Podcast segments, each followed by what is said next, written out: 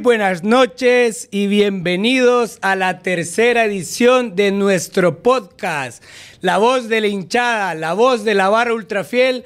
Esto es Olimpia.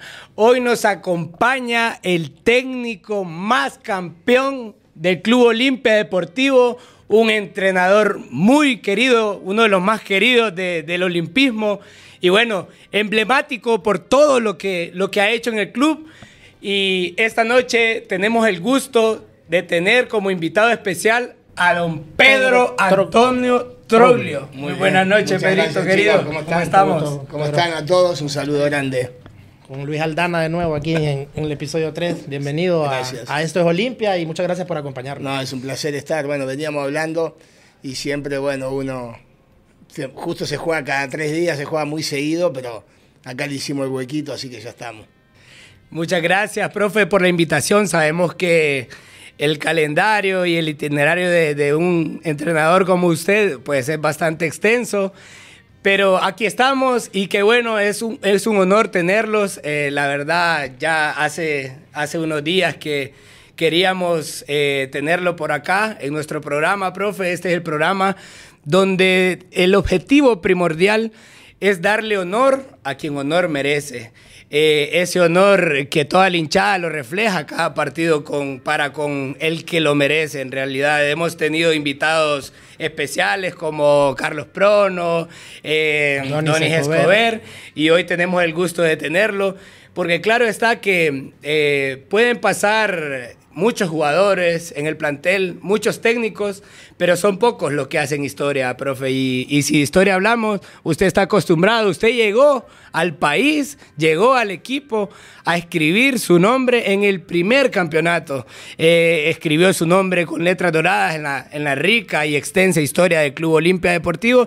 Y créame, profe, que esto va a perdurar para siempre. El cariño no es de ahorita, usted eh, puede, puede pasar por el equipo, pero por, por, todos los años va a perdurar ese cariño y cómo no, en el palmarés va a estar reflejado lo que hizo Pedro Antonio Troglio y su cuerpo técnico. Gracias, profe. chicos, gracias. Yo, a ver, yo, lógico que antes de haber sido jugador y técnico, fui hincha también, ¿no? De, de un equipo. Entonces, yo también siempre creo que lo más importante es el club, por sobre cualquier nombre, por sobre cualquier figura, y eso no lo cambia. Ahora es verdad que los hombres y los nombres también van representando a tu escudo. Este escudo vos lo tenés que salir a representar, entonces tenés que tratar de hacerlo de la mejor manera posible. Pero nadie se cree lógico, siempre más importante que el, propio club. Uno lo que sí espera es dejar un sello, dejar algo, decir, el día de mañana, 20, 25 años viejito, agarrar y, y verme y estar ahí entre los técnicos más ganadores, que está tu nombre, que la gente te recuerda entre ese top 10 de personas. Con eso ya quedar en la historia de un club siempre es lo más lindo que hay. ¿no? En el Museo de Leyendas, como, como le habíamos mencionado a Donis, nos comentó que lo vio también. Y también le, le hicimos también con Prono, que le recordamos así la llegada suya, pues ya no es tan poco tiempo porque ya lleva unos años acompañando, acompañándonos al equipo y todo.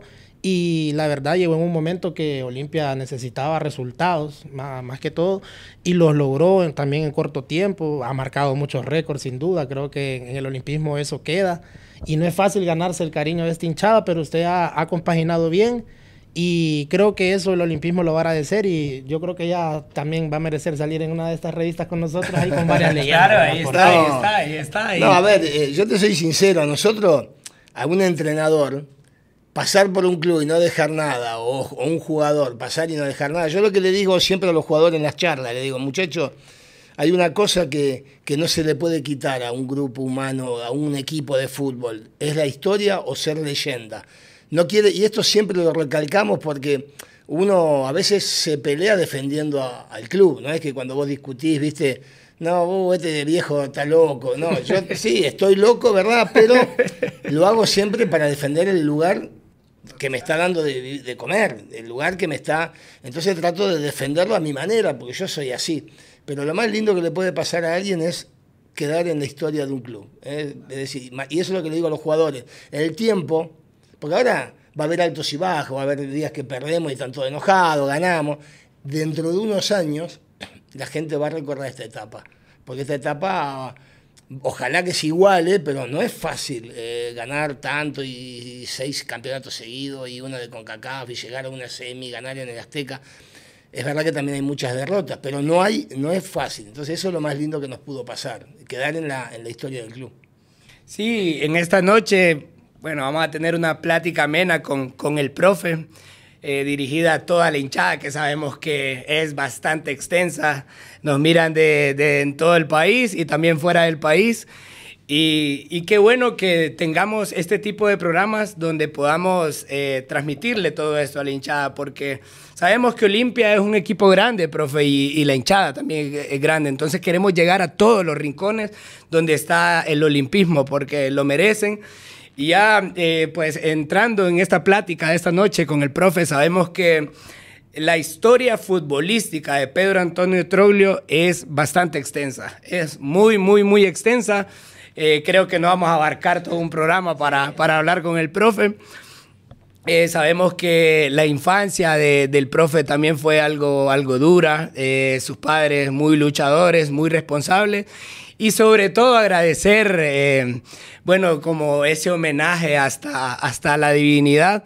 Por, por, crear este, este tipo tan, tan magnífico para, para el fútbol, porque sí, le podemos llamar, llamar así al profe por todo lo que ha hecho, pero sabemos que costó, profe, sabemos que costó llegar hasta, hasta donde está, pero eh, en, ese, en, esa trayectoria de futbolística que ha tenido eh, Pedro Troglio, yo creo que eh, su padre fue bastante fundamental en esto, porque con, a pesar de cualquier condición, ya sea económica, cualquier limitante, lo llevó a Pedro Troglio a estar donde, donde él está. Sí, a ver, yo siempre lo que recalco de, mi vida es que yo fui feliz en, la pobreza y es difícil a veces porque hoy yo veo cómo viven mis hijos y, digo, miércoles, y, se quejan, ¿viste? Y vos decís, puta madre. Eh, pero bueno, la verdad que yo lo que, lo que le tengo que agradecer a, mis padres es que yo fui feliz con poco, solamente con su cariño, su afecto, con,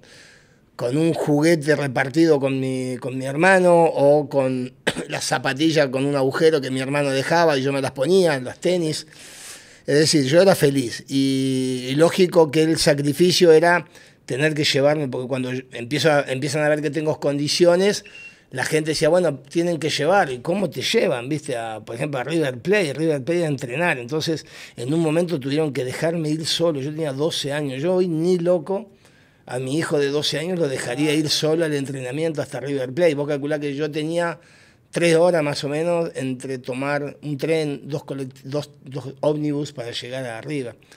Pero la verdad que, soy un agradecido porque bueno, me han, me han apoyado, me han dado una mano enorme y me han hecho ser feliz. Y me han, me han enseñado los valores, que yo más allá hoy de haber cambiado mi manera de vivir, eh, no lo he perdido. Y por eso me detengo con la gente cuando la gente viste, te pide una foto, trato de ser eh, amable. Bueno, cuando vamos con Olimpia a todos lados, es un cabo de gente donde vamos. Vamos a Estados Unidos, hay gente de Olimpia en todos lados. Que a veces decimos, ¿para qué jugamos con los demás equipos que no viene nadie? ¿Por qué no jugamos, con, juguemos con equipos de la zona y continuamos la, gente de Olimpia? Pero bueno, yo la verdad que soy un agradecido. Eh, por eso también, eh, cuando me fui a San Lorenzo, que acá algunos me condenaron, yo lamentablemente pensé con... Eh, fue la única vez en el fútbol que... Yo tengo un corazón de madera para el fútbol, pero pensé con el corazón de la vida. Y me quedé porque mi mamá estaba mal, yo había perdido a mi papá en pandemia y no, pude, y no me fui, porque tenía miedo de no poder volver. Y me quedé, me quedé y, le agradezco porque pude estar al lado de ella, viste, agarrando de la mano. Entonces, este, para mí fue muy importante estar ahí. Y bueno, sé que la gente se enojó porque podíamos haber conseguido el Penta y había un montón de situaciones, pero yo tenía un motivo que era, que era ese. Y creo que eso que menciona el profe, estar en sus zapatos, en eso también escuché varias veces en entrevistas y creo que nunca lo escondió, que estar lejos de su familia también en un tiempo ya era más difícil. Eh, la presión siempre aquí, la prensa también siempre pudo un poco por eso y, y en Olimpia también lo como le dijimos a, un entrevistado anterior, Olimpia gana un torneo y ya festejamos, sí, pero al otro vienen dos y queremos ganar los dos. entonces la presión es. No, pero ustedes, por ejemplo, ustedes son jóvenes. ¿Tienen hijos ustedes o no? No, no. Bueno, imagínate eh, estar el día de mañana tengan, tengan hijos y estar cinco años fuera de tu país y ver a tus hijos en total un año y medio de los cinco. Entonces, uno Sí, está es acá. difícil, muy difícil. Claro, Y incluyendo la pandemia también. Claro, yo estoy feliz acá. Si no, no estaría. Porque yo, la verdad, en Argentina vivo cómodo. mm, jugué 20 años al fútbol, dirijo hace 20 años, entonces no necesito por sacarle dinero a Olimpia. Yo vengo, lógico, me pagan porque es mi trabajo. Pero yo estoy acá porque la verdad que quería salir. Yo estaba buscando equipos grandes para poder salir campeón, porque en Argentina yo dirigía, viste, equipos de mitad de tabla para abajo y con esos equipos llegué a pelear cuatro o cinco títulos, pero no me alcanzó, ¿viste? Salí subcampeón. Y dije, tengo que salir del país. Y justo me llamó, ¿viste? Villeda y Madrid. Este, pero yo estoy, y, y- y este es el quinto año, es decir, estamos bien acá, estamos felices. Pero lógico que hay motivos también personales. Yo estoy solo todo el día, es difícil. Entonces a veces me ven loco. Y papi, ¿cómo no va a estar loco? Si hoy, hoy llego a mi casa y miro la pared Sí, 20 es- horas. es difícil. Eh, Es, difícil. Pero bueno, hay, hay gente que lo entiende y gente que no. Sí, la, la verdadera hinchada creo que sabe valorar eso y como le digo, usted nunca lo ha ocultado, a- a lo ha expresado a veces y sabemos que también defiende limpio en las conferencias de prensa, se han dado ahí incluso una frase, salieron unos Sí, trapos y algo, sí. pero eso le gusta a la afición, creo que, que tener una, una persona que representa al club salga y defienda con, esa, con ese coraje la institución que amamos. Porque que yo lo representa. defiendo por el amor que me dan. A ver, vos en el camino, eh, cuando vos te dan tanto amor, y bueno, vos te, te representás y te identificás, y entonces el día de mañana en la, historia, cuando recuerdes, van a- vas a tener esos tres o cuatro lugares donde te sentiste verdaderamente muy querido. Yo me sentí muy querido en Cerro Porteño, en Gimnasia de Lima de la Plata. Este, bueno, he estado, pero acá, lo de acá fue muy fuerte, ¿viste? Porque hemos generado un vínculo grande. No, y es gratificante para nosotros también saber que con su larga trayectoria, experiencia, sabemos que hay clubes que ha- han estado interesados en, en- en- en el profe Troglio. Y más la trayectoria como futbolista, que terminó, si no me equivoco, a los 37 años. 38. 38 años, o sea, fue, fue larga. Y tenerlo en el banquillo olimpista, pues para nosotros es realmente gratificante. Pero sabemos que, bueno, la, la trayectoria es muy larga, sabemos que fue campeón como jugador a nivel de América, a también de país, eh, también fue seleccionado nacional, se codió con los más grandes, con el Diego, que es una de las personas, eh, más, de los jugadores, perdón, más emblemáticos de la historia del fútbol. Pero llega Olimpia, llega la oportunidad de dirigir Olimpia. ¿Cómo, ¿Cómo se da la llegada de, de al Club Olimpia? Yo eh, yo en Honduras había estado nada más en el año 1985, que vinimos a jugar dos partidos con River Plate contra la selección de Honduras. Jugamos uno en, en San Pedro, que creo que perdimos 1 a 0, y acá ganamos 2 a 1. Los dos con la selección de Honduras. Después no había estado nunca más.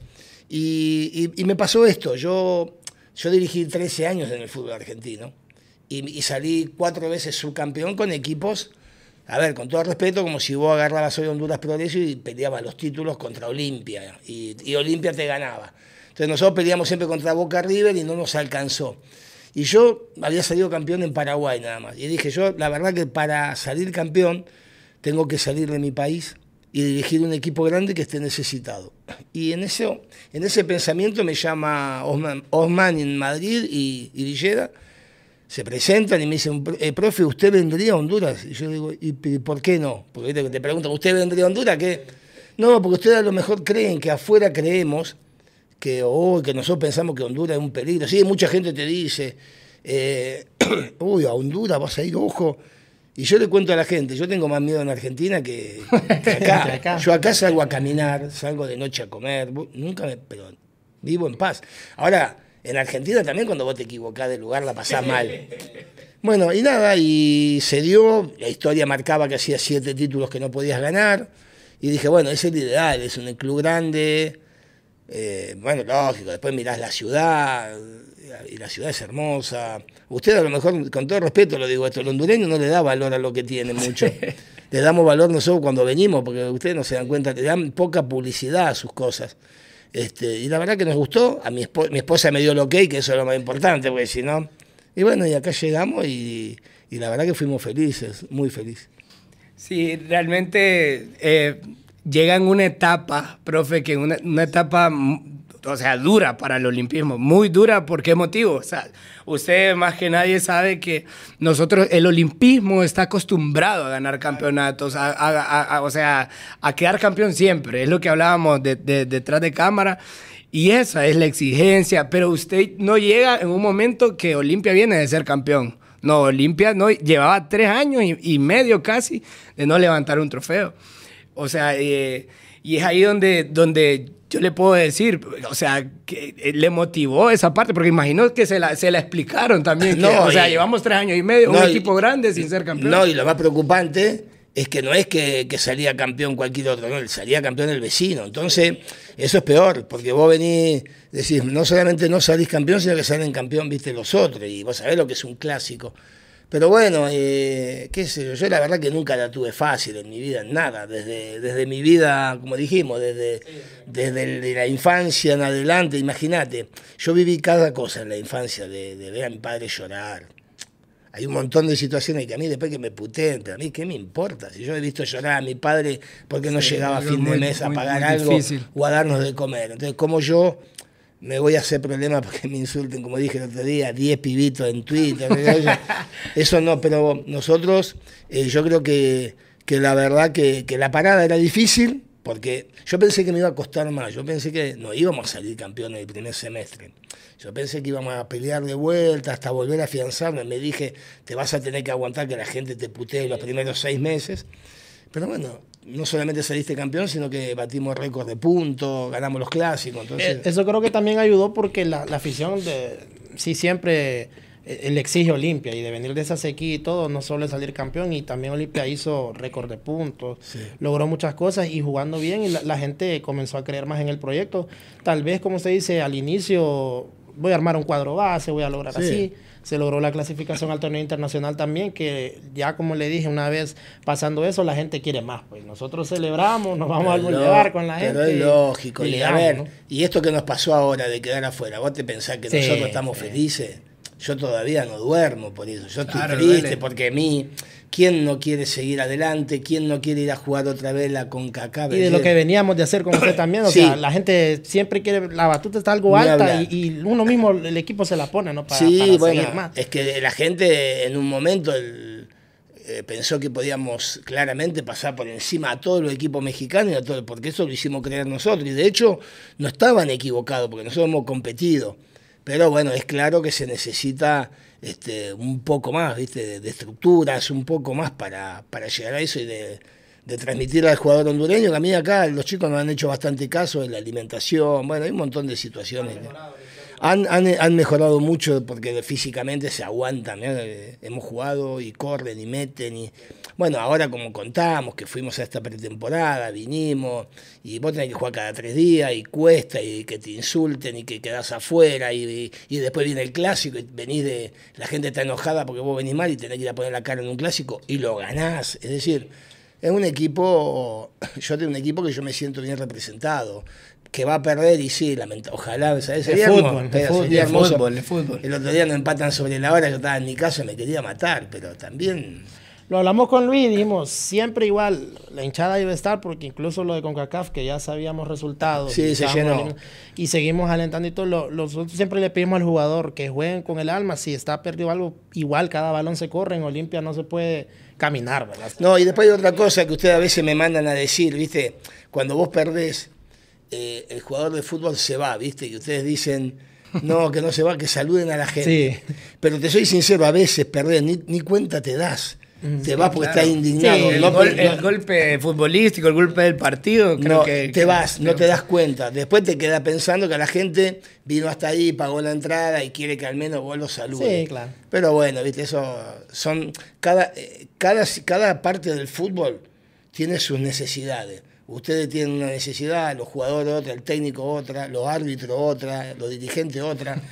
Somos una raza que vivimos de lo mismo, pero bueno. No, y se rescata igual, si un jugador también se siente así, lógicamente es porque le está doliendo una derrota y no, está como que, no, no me importa, o sea, sí me. No, yo te puedo decir que duele. Además, en este equipo hay muchos chicos que son olimpistas, la mayoría.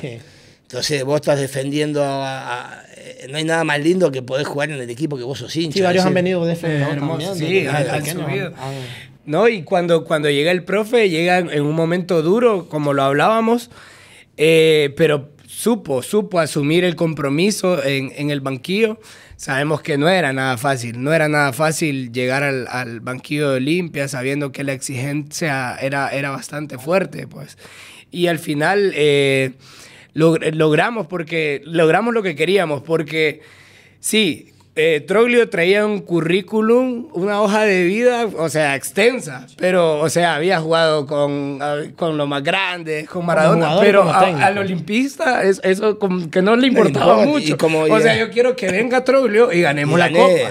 O sea, porque si no, vino cualquiera, si no la ganó. Es que es así. y, es, así, así, así es la hinchada eh, olimpista, pero al final el objetivo se cumplió, porque cuando, o sea, lo podemos hablar de, de experiencia propia, cuando, cuando, cuando levantamos la copa, o sea, fue un, fue un alivio que, que en realidad la hinchada necesitaba, porque el, o sea, ¿de qué, ¿de qué vive el hincha, profe? O sea, nosotros no ganamos nada de, ganar, de, dinero. no, de ganar. O sea, eh, eh, es algo, eso sí, que la, la incondicionalidad eh, no se negocia. eso va a ser siempre. Podemos ir en último, podemos ir en primero y siempre vamos a estar. A, ustedes les gustaría estar seguramente jugando ahí adentro. Claro. Pero a muchos de nosotros nos gustaría hacer la vida que hacen ustedes. Es decir, a mí me encantaría recorrer, ponerle, que nunca lo pude hacer en mi vida seguir a un equipo, al equipo de mis amores con mis hijos, es decir, irte a todas las ciudades donde juega, agarrar a mis hijos, ir a ver, y nunca lo pude hacer en mi vida yo eso. El otro, el otro lado de la moneda, ah, igual, es más lindo jugar, eh, es, más lindo, es más lindo estar jugando. Eh, yo sé que el, el, 90%, puedo decirlo, me atrevo a decirlo, de hinchas son jugadores que son jugadores frustrados. que quisieron llegar a primera. Yo, yo, quisiera sudar la camiseta en la cancha. la pero, pero, pero sabemos que al final esto es algo hereditario, es algo generacional. A mí mi viejo me, hizo Olimpia, yo voy a hacer Olimpia a mi hijo si tengo la oportunidad de tenerlo, a mi sobrino, al que venga. y, Eso, y eso es algo bonito y uno en la grada siempre quiere que el equipo gane y más en un equipo como, como Olimpia. Nosotros estamos acostumbrados a ganar siempre, a estar arriba. Y es así porque la historia sí lo indica, así lo exige la bueno, historia. pero cuando uno viene sabe también que viene a eso. Que después vos a veces termines discutiendo en una conferencia o discutiendo en la calle con alguno. Eh, bueno, eso ya excede. Ahora la crítica sana, yo siempre digo que la crítica sana, el equipo jugó mal. Y sí, jugó mal, eso, esa es una crítica sana. Entonces yo lo, entiendo, pero nosotros tenemos claro que, que lamentablemente tenés que ganar todos los fines de semana. Y cuando perdés, aunque es normal, tenés que aguantar que, que va a estar todo mal porque la gente está acostumbrada a ganar. Y sí, la gente está acostumbrada a ganar, no hay otra. Yo sé que eh, ha estado en diferentes panoramas, profe. Estuvo en Argentina, que es una de las de los países donde la euforia del hincha, eh, o sea, es muy grande, se vive muy fuerte. Pero ¿cómo percibió? Eh, ¿Cuál fue la primera percepción de Troglio al ver la, la hinchada olimpista? Bueno, el primer partido. Más que todo la barra. Claro, a mí me sorprendió el primer partido porque me decían íbamos a jugar contra el Herediano, viste que no era un partido no era una copa importante, era un medio una copa de, amistosa, ¿no? La Copa Premier, creo Sí, pero era, no, era, nada, era como jugar un torneo de verano. Sí, formado para aprovechar. Formado para, para, aprovechar la previa de los campeonatos, que no sabíamos si iba a tener una continuación. Y me dijeron, no, profe, hoy pueden venir, viste, 5.000 personas. Mira, estaba lleno, viste, digo, y ahí ya, bueno, la sorpresa fue grandísima. Y después, y después lo vas mamando el día a día y te vas dando cuenta. Eh, en, no parar de cantar, es difícil estar cantando 90 minutos. Y si hay algo que sobresale el hinchado de Olimpia es que canta 90 minutos. Entonces, bueno, son cosas que después ya no te va sorprendiendo más nada, porque ya, vas, ya llevo cinco años casi, ya conozco en cualquier parte del mundo que vamos, vamos a jugar a Estados Unidos y se llena de gente de Olimpia. Y, sí, no, no, siempre la hemos tenido. Aunque la innovación nunca falta, pero siempre se nos ocurre algo nuevo. Bueno, bueno, bueno, eso, para eso, eso, sí.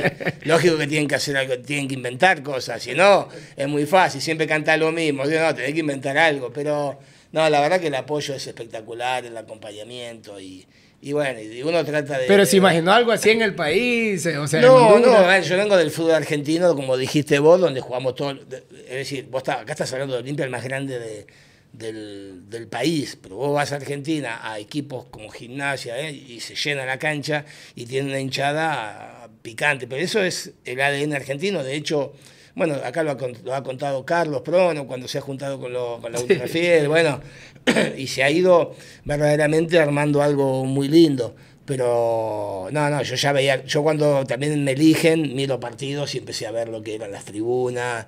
Antes de venir te asesorás de un montón de cosas. Entrar en contexto del Claro, yo dirigí 13, 14 años en fútbol argentino.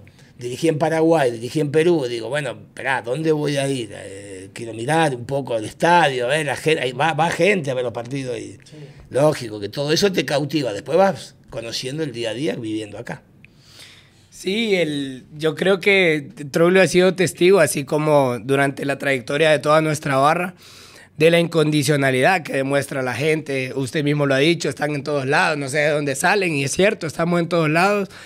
Y eso es lo bonito, la innovación de lo que hablábamos también. Eh, hace, hace poco el partido contra, contra Potro sacamos una manta nueva que decía el único gigante, porque es la única palabra que creo que nos queda acá, el único gigante, ya grande, ya la sobrepasamos, más con, con todo lo que hemos hecho pues últimamente.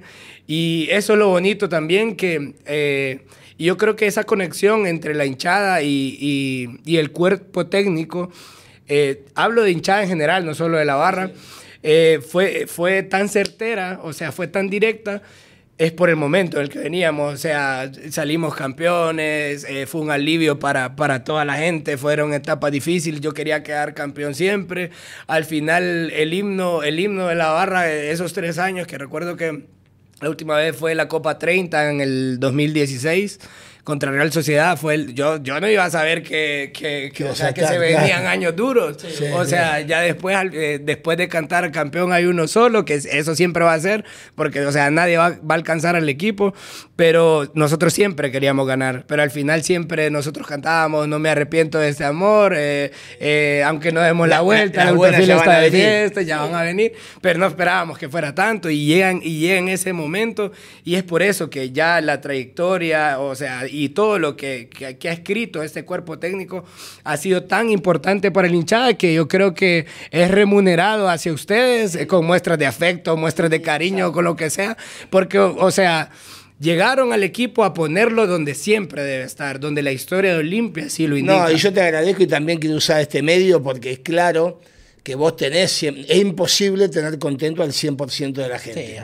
Ahora, a veces vos salís medio enojado en alguna nota y creemos que capaz que un porcentaje mínimo opaca a todo el cariño que recibimos. Yo salgo a la calle y lo único que recibo es afecto de la gente y la gente me, me agradece, me abraza. Y después están los que no te quieren y los que a lo mejor les caes mal, porque hasta cualquier cosa que vos decís está mal, hasta aunque vos defiendas el club está mal. Y yo también eso, por eso yo quise aclarar esto. Nosotros Nunca nos creemos más importantes que el club, al contrario.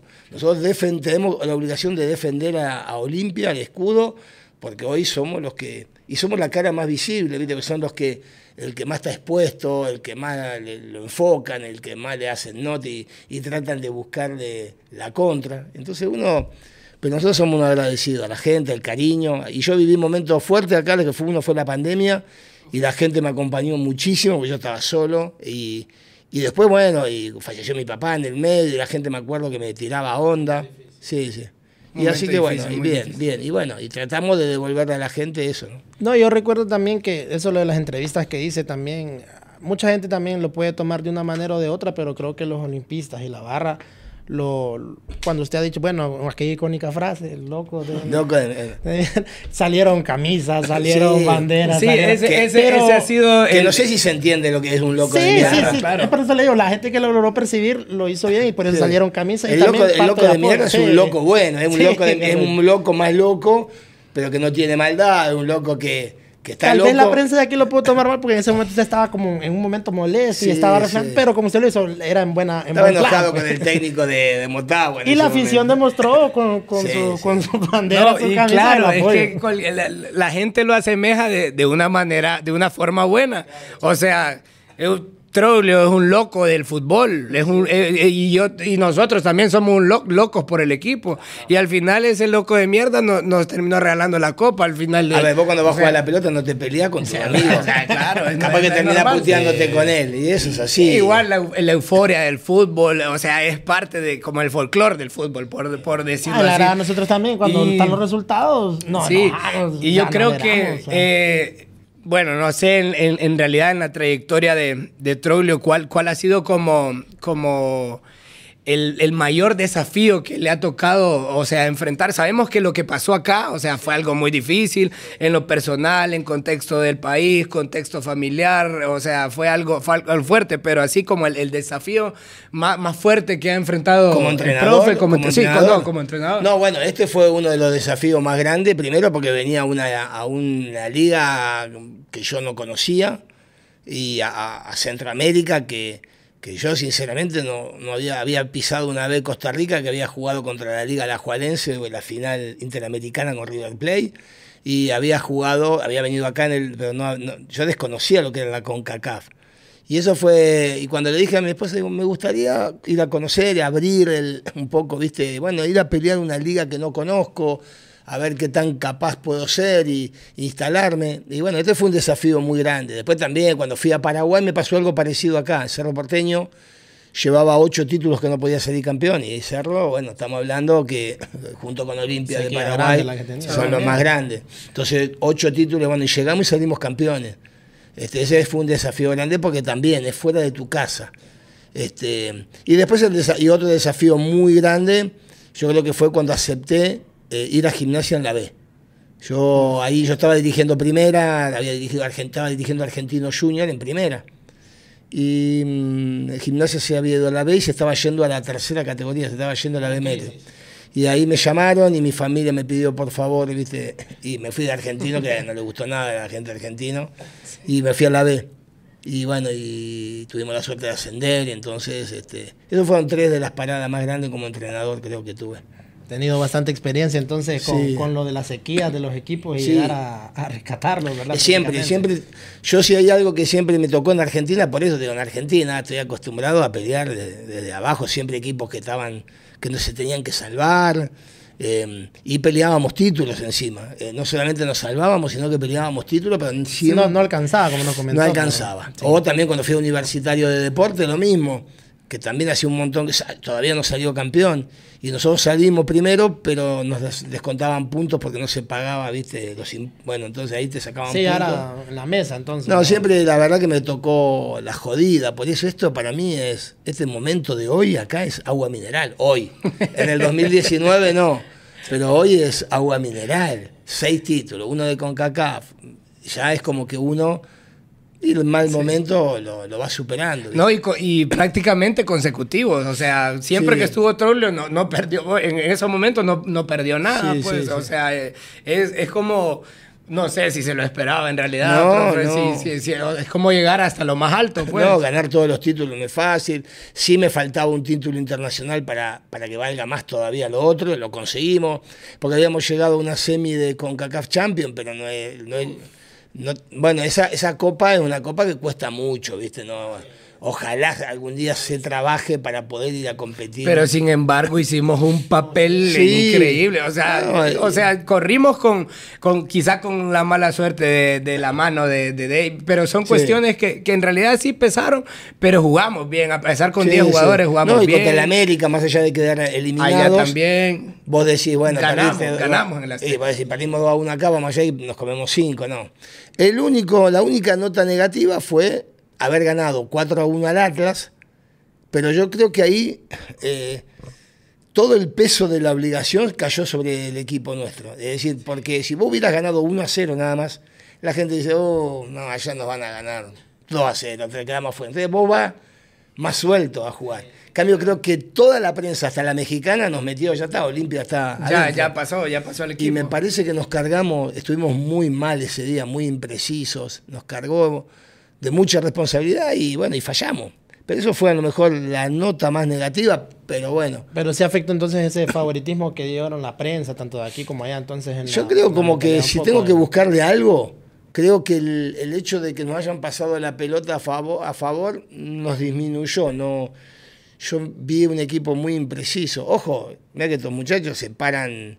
Pero ese día se falló. Sí, ya, ya tenían un- ya tienen un esquema de juego claro y esa Sí. vez tal vez anduvieron No, imprecisos y además noche. que- es muy difícil. Ahora no hicieron, viste, tres goles UPN, de Real Sociedad, pero bueno, de pelota parada, el otro de tiro libre y de penal. Pero es muy difícil que un equipo mío le hagan gol. Entonces, cuando vos ganás por una diferencia de 4 a 1, todos estamos convencidos que pasamos. Sí, es, es un equipo que ha no- sido sólido. Porque verdad, siempre sí. no, no nos hacen tantos goles. Vos fíjate que los campeonatos nuestros han terminado con 8 goles en contra, 7, 8, 9. eh, Pero bueno, Y lo del título internacional creo que también veníamos de haber pasado lo de Costa Rica, lo que nos pasó con, con Saprissa también. Allá Sí. Habíamos quedado con Sí, ese bueno, mal sabor de boca. sí. con- como con las ganas de revancha en el plan sano de, volver y, y Eh. reivindicar el camino que tiene Olimpia en, en la historia y lograr. Pero de hecho, fíjate algo. que todos esos. Fíjate que ha habido un campeón. Nunca nadie ha repetido, salvo Olimpia que ganó en el 2017 y nosotros en el 2022. No es tan fácil, por eso todos creemos que es fácil. Saprissa salió campeón y después no volvió a salir campeón.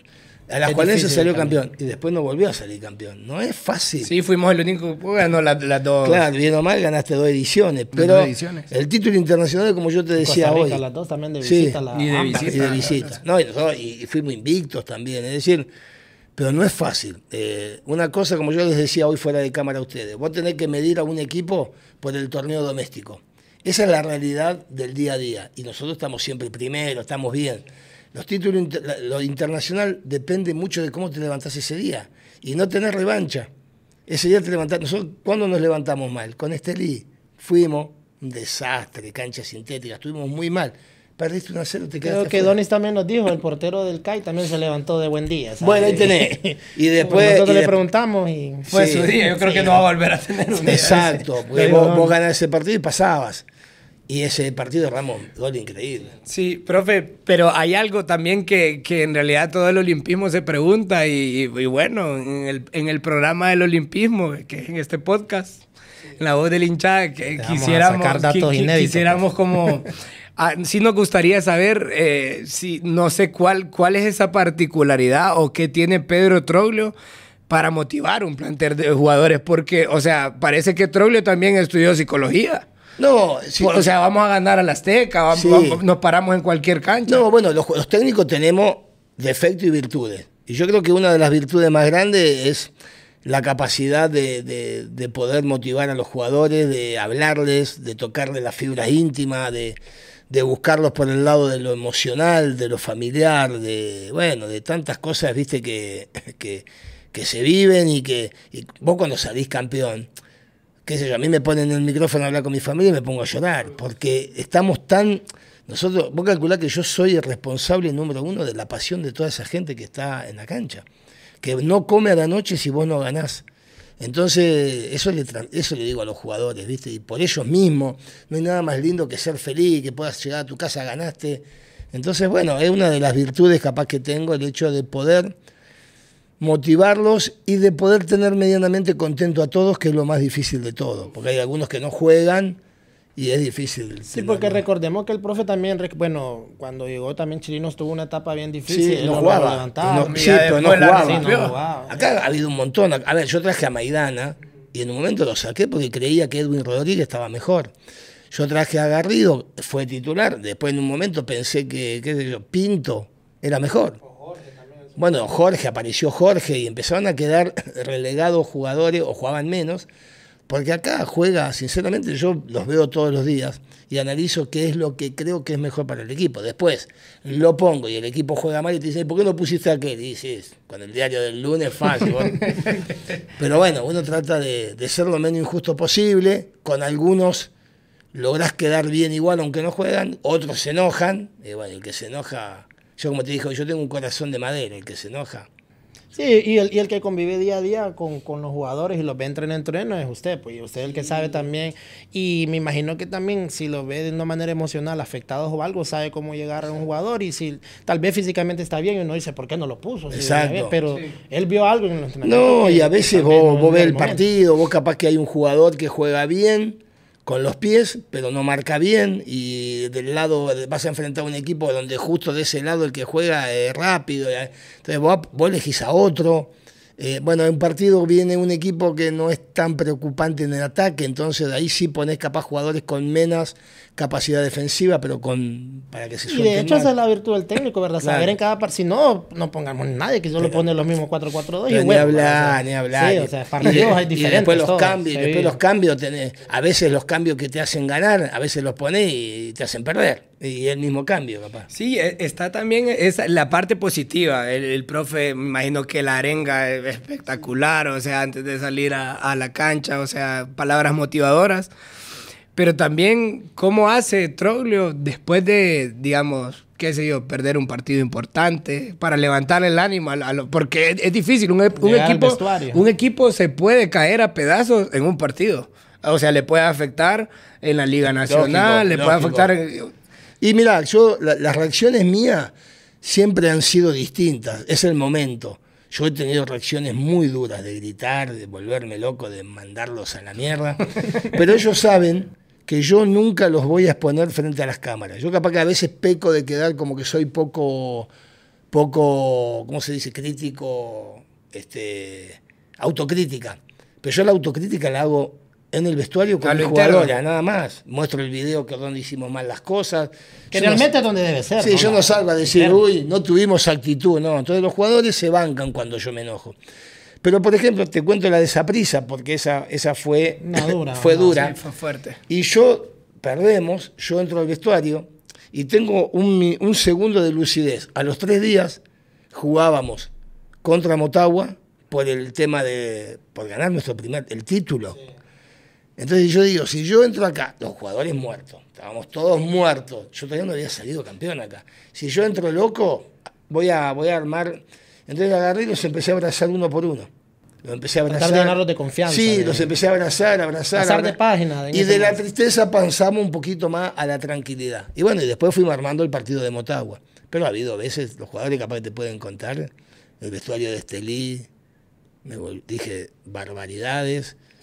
Pero bueno, pero lo digo de calentura, de bronca, porque no quiero que tiren el prestigio, que el prestigio costó mucho conseguirlo. Porque voy a acordarte que no, y que lo tiremos a la basura no, no quiero. Entonces, pero bueno, tratamos de siempre de tener la palabra justa, de, llevarlos bien, de emocionarlos. Bueno, tratamos. Sí, porque incluso, bueno, no, me gusta poner ejemplo otros técnicos, pero cuando vino la Ballén, cuando usted se fue todo, mucho habló la prensa, no sé si fue verdad al final o no, que a ciertos jugadores como que había una división de camerino y eso ah. se parecía, parecía que afectaba. Bueno, pero a lo mejor la Ballén capaz que tenía otras virtudes, viste, en trabajo y bueno, y a lo mejor no, no, no, no piensa así. es que acá hay una cosa que es clara. Vos sacás un jugador y no lo ponés, ese jugador está enojado. Y si vos a ese jugador no tratás de buscarle la manera de que, esté medianamente, de, darle importancia también, aunque no juega, ahí se te transforma en una persona en contra.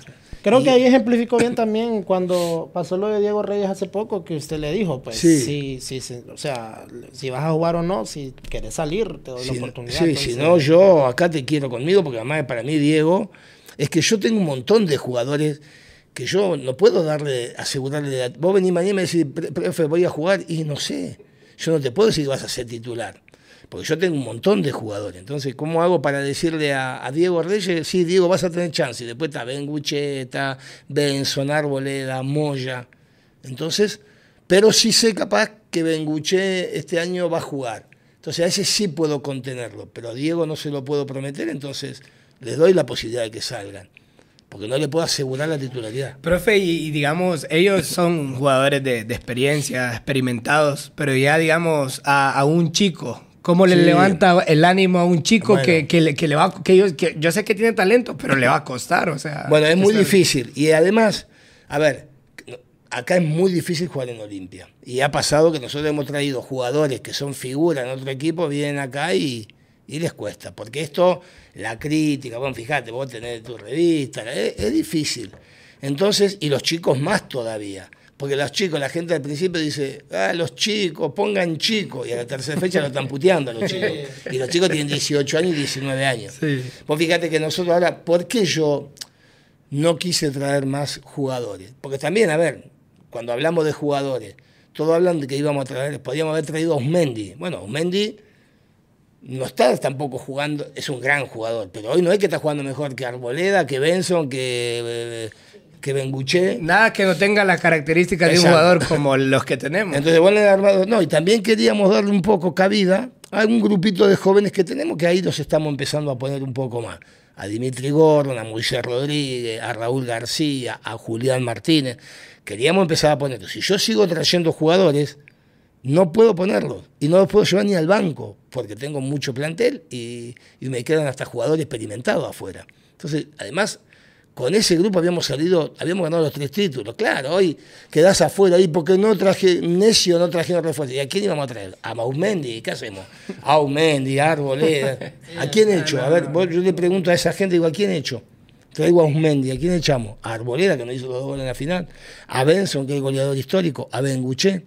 Entonces nosotros apostamos al mismo equipo y a promover algún chico, porque era el momento. Porque el momento cuando vos ganás, es el momento para promover chicos, ¿no? Sí, la crítica siempre debe estar también porque vaya, le- la generación que dijimos salió Carlitos Pineda, Sí, Jorge sí. Álvarez, Edwin, pero ya se están consolidando y la gente dice, ¿y los otros jóvenes? Pero si nunca los pones, No, ¿cómo vas a bueno, no, a ver, nosotros, nosotros agarramos una camada que son la de esos, esos cuando vinimos, esos chicos tenían 19, 20 años. Los Álvarez, los Pinto, los Pineda, los Edwin, Benguché, todos esos tenían 20 años, 21. Hoy son las figuras del equipo asentados con, con nada más, 20 Edwin Rodríguez tiene 23 años nada más. Entonces, después, ¿quién apareció? Bueno, Orellana, pero pocos. Joman jugando en otro equipo, Maldonado. Pero ahora hay una camada que son estos cuatro o cinco chicos que, bueno, viste, Hay que irle dando Claro, y se ve que entran con hambre. entran bueno, con pero si vos, no, si vos tenés tanto plantel, ¿cuándo lo vas a poner? Si Sí, Todos quieren chicos, y si vos y quieren chicos y quieren que traigamos más jugadores, y no es fácil.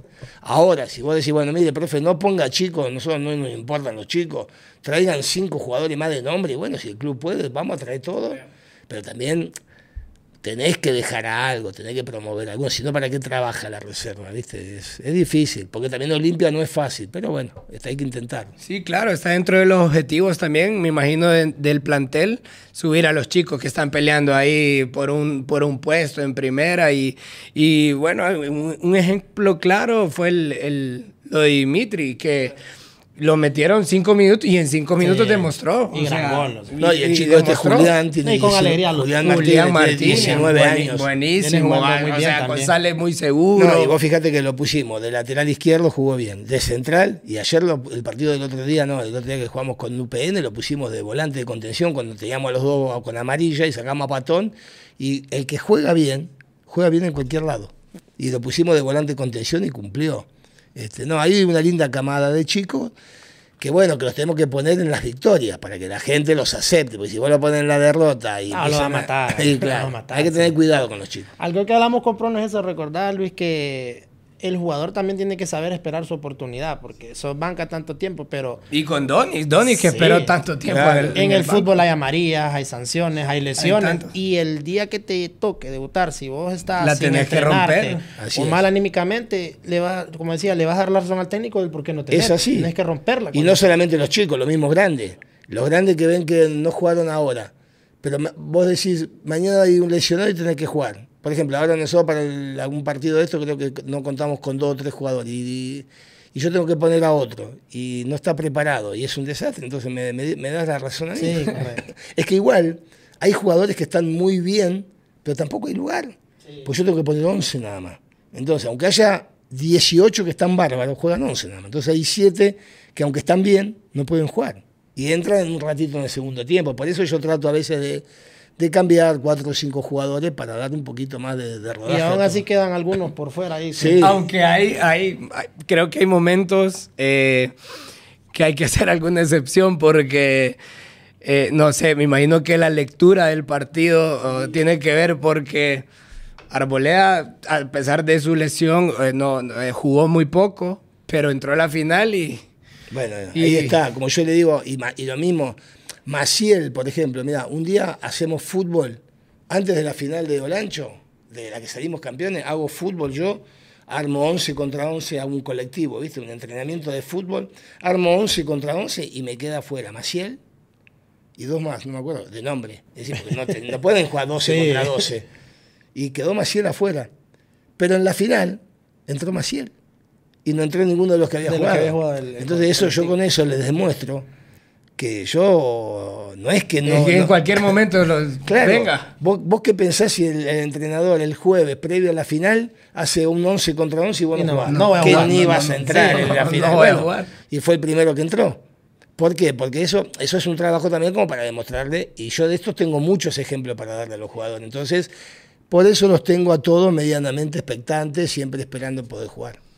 Hablando de, de esos momentos históricos que, que nos marcan a todos como hinchas de Olimpia, eh, sabemos que son eh, seis títulos de, de Liga Nacional y uno de CONCACAF, pero ¿cuál ha sido el que, el- o sea, el que más ha marcado a Troglio, el que dijo, o sea, me siento, me siento en el cielo, me siento en la gloria? No, voy a, voy a, voy a Porque sé, marcar- que, sé que es difícil, es una Sí. difícil pregunta. Yo te voy a marcar dos. Para mí el primero, el más difícil, fue el primero. Porque es La 31. Claro, porque eso era terrible. Nosotros veníamos de no salir campeón, la gente estaba. Entonces, ese fue el desahogo y además fue mi, mi carta de presentación y de aceptación. Y después me quedo con la CONCACAF. Porque mm, pasamos en 10 minutos de quedarnos afuera a salir campeones, que fue la pelota que saca Mengíbar y pega en el travesaño. Y después viene el gol de Araujo que pateó, le pateó ahí abajo y le pegó a uno y entró, que, que eso ahí está. La, la primera, sí, yo sé que el primer campeonato, eh, o sea, era la carta de presentación del profe y todo. Y sí, costó, costó, porque costó. La final, o sea, fue un marcador muy bueno. eh, no sufrimos tanto como, Sí. como, como, lo, lo- como pasó en CONCACAF. Bueno. En CONCACAF, o sea, acá tuvimos muchas oportunidades, cuestiones del fútbol no se dieron. Llevábamos un resultado a favor, pero no nos, no nos garantizaba que íbamos a ser campeones en Costa Rica.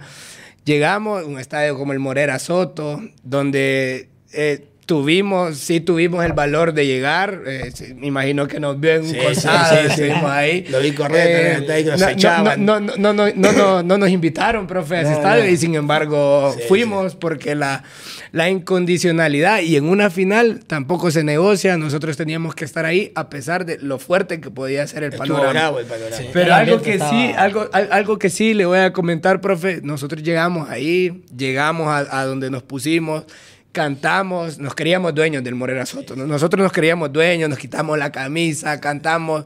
Fue un ambiente que, no, que, que en realidad, en vez de ser hostil, nos pareció que lindo estar acá. o Sí, sea, sí. una final, vamos a alentar de principio a fin. Lamentablemente se nos venían de un sector acá, de otro sector acá, nos querían, nos sacaron, querían ¿no? Sí, sacar. Al final, eh, unos nos, no- nos logramos colar. Recuerdo que nos tomamos una foto al Sí, final sí, y todo. Pero recuerdo ese momento que la, la gente, to- toda la gente de la barra íbamos, eh, unos iban en micro, unos iban en carros. Pero recuerdo que todos, cuando ya logramos estar juntos, eh, todos dijimos, no, esta, esta noche es de nosotros, esta noche quedamos campeones, o sea, llevamos, eh, o sea, ese sentimiento de, de salir campeón y en realidad lo que pasó esa noche fue algo, algo mágico, o sea, ver cómo, o sea, cómo pasó, eh, unos pegaron en el palo, unas tapadas de menjiva. No, ese fue durísimo. O sea, fue, una final Y, y no me quiero olvidar, a lo mejor, eh, de alguno de los campeonatos cuando le ganamos a Motagua la final, Uf. es decir, el, el de Ceiba, los dos de acá, digamos, y el, de, y el día de los penales, que pero ahí no había gente, que era la, la pandemia. Entonces, el de, el de, la- el de Comayagua y el de, y el de- ese también fue bueno. Pero en la CONCACAF también vos le ganás la semifinal a Motagua. Entonces, Uf. tenía todo un encanto. Vos llegás a una final y salís campeón después de eliminarlo en semi, ¿viste? Entonces, eso tenía. Creo que eso también fue lo como dijo No. Cuando venimos, que solo ellos estaban ganando. También ahí fue como el desquite también. bailar, No, y lo que doble, pasó, lo que en ese local. momento, o sea, parecía, o sea, parecía que todo se nos tenía que dar sí o sí, Sí, sí, sí. porque venimos, le ganamos al, al vecino acá, que fue ese gol del mango increíble, que casi se cae el estadio. Eh, bueno, después vamos a Costa Rica, salimos campeones y después venimos a pegarle un baile Ah, a Motagua, que 4-0, ni siquiera, o sea, claro. fue algo, fue como, Sí, fue un momento que, que, que, que en realidad eufórico y de los pocos, o sea, que, que en realidad podemos decir, tuvimos tres partidos, o tres etapas, perdón, donde tocamos la gloria y Sí, donde el equipo- queríamos lo que, El equipo, el equipo estaba fu- está fuerte y, y va a seguir estando fuerte y vamos a seguir peleando y vamos a pelear los dos títulos que nos quedan. Y bueno, y va a haber que remangarse, aguantar y, y pensar en lo que viene, que, que en definitiva también, a ver, como yo le digo a los jugadores, cuando nosotros jugábamos los torneos internacionales, a veces es como que ninguneábamos ponerle al, al torneo local. Y el que nos da de comer día a día es el torneo local. Porque nosotros jugamos todos los fines de semana o cada tres días el torneo Sí, local. el torneo Incluso local. para jugar el internacional hay que ganar el local. Exacto, no, no, y, y vos tenés que darle importancia a todos los partidos, a todos. No, y algo, profe, también que eh, yo sé que a usted le, le pareció impresionante, porque como, como le digo, las muestras de, de- de afecto, de cariño, el amor incondicional de la gente hacia Olimpia, o sea, va a estar siempre. Pero hay algo que pasó eh, eh, en la etapa de, de Troglio en el equipo. Y es que estábamos en medio de una pandemia. O sea, en un momento que yo tengo miedo de acercármele a alguien porque me puedo contagiar. Pero, ¿qué opina, profe? Que todos los partidos, o sea, nosotros estábamos afuera. Afuera, sí. O sea, no nos permitían la entrada, pero la- las calles estaban llenas. Y me acuerdo el tricampeonato. O la final, la Mira, final. el, trica, el tricampeonato, no, el bicampeonato, El- el- el Yankel. Ah, también Que- que fuimos, Ah, fuimos al hotel. Al banderazo. el que hotel. se rompieron los vidrios de la puerta, fue un desastre fue. Y después, mira lo que hago yo, qué locura. Mi esposa, estaba mi esposa con mis dos hijitos y me dice, vamos por las calles, quiero ver cómo la gente festeja. Entonces voy a ir por el bulevar, viste, Suyapa, ¿no? ¿Es el bulevar Suyapa? No. O el No, Morazán, el el Morazán, Morazán. ahí donde se juntan, ¿viste? Sí, el Boulevard Marazán. Y paso con el carro, con mi esposa y mis dos hijitos chiquitos, plena pandemia. Y mi esposa baja la ventana y me ven. Y me rodearon el carro y la gente me daba besos. Y ya, y mis hijos estaban pero emocionadísimos, Sí, ¿viste? alegre, Era, sí. bueno, y pero mi esposa claro, quería ir. y Yo, imagínate, llegué de San Pedro y fui ahí. Y bueno, ahí lo, lo disfruté, mu- eso fue, lo disfruté mucho porque lo disfruté con la familia, fue lindo. Y es lo que nos decía que no había tenido esa oportunidad, sintió ahí como un poco de ese, de ese Claro, sentimiento. ¿vale? Claro, De- porque de yo no, yo lo desconozco eso. A ver, pará, no es que lo desconozco. Yo cuando No, era, pero- cuando era hincha, mi papá me Ya no lo puede vivir tan seguido. Sí, pero acá es distinto, porque yo cuando era hincha, de- yo era hincha de Independiente en Argentina y no íbamos, viste, no, no había, había para ir a festejar y se juntaban en el obelisco de Buenos Aires, a nosotros nos quedaba una Sí. hora 45 de bus. En cambio acá vos estás en el centro, estás en el Sí. lugar. Entonces agarré el carro, a los tres minutos estaba en el lugar donde la gente festejaba. Llegué de allá y vine. Y fue, fue uno de los, de los chicos todavía hoy se recuerdan y, se y- y quieren eso, ¿viste? Quieren estar de vuelta festejando. No, yo hablo de ese momento porque eh, me atrevo a decirlo, me atrevo. O sea, es una pandemia mundial Sí, que no. se llevó. Entonces yo decía, ahí estamos entre la incógnita, entre la irresponsabilidad Sí. y el amor a tu equipo. Bueno, porque, la- o la sea, final con Motagua, por hacer? penal estaba O sea, lleno estaba- Sí, o sea, nosotros qué podemos hacer? Eh, Nosotros, y yo, yo de broma le decía a la gente, pero es que a nosotros solo nos pega una enfermedad y es esta, y es esta. Bueno, pues. si yo Y- tengo que, yo casi no podía llegar, yo estaba suspendido ese partido. Entonces termina el último penal, que creo que es el que hace Benston. Benson. Benston, sí. Y lo- salgo corriendo, agarro el teléfono, llamo a mi familia y me subo al carro y vengo. Claro, yo pensé, digo, si no hay gente. y se me ocurre venir todo por el Boulevard Suyapa. Sí. Y cuando Era llego, una locura. y quise dar la- y me encontré un caos y empecé a llamar, viste, que avisen a los que me dejen pasar por algún lado, que me fueran llevando para que pudiera llegar hasta Para la puerta. acceder. Sí, no y lo curioso, entender. profe, que Benson eh, patea, nosotros teníamos una pantalla afuera, Sí.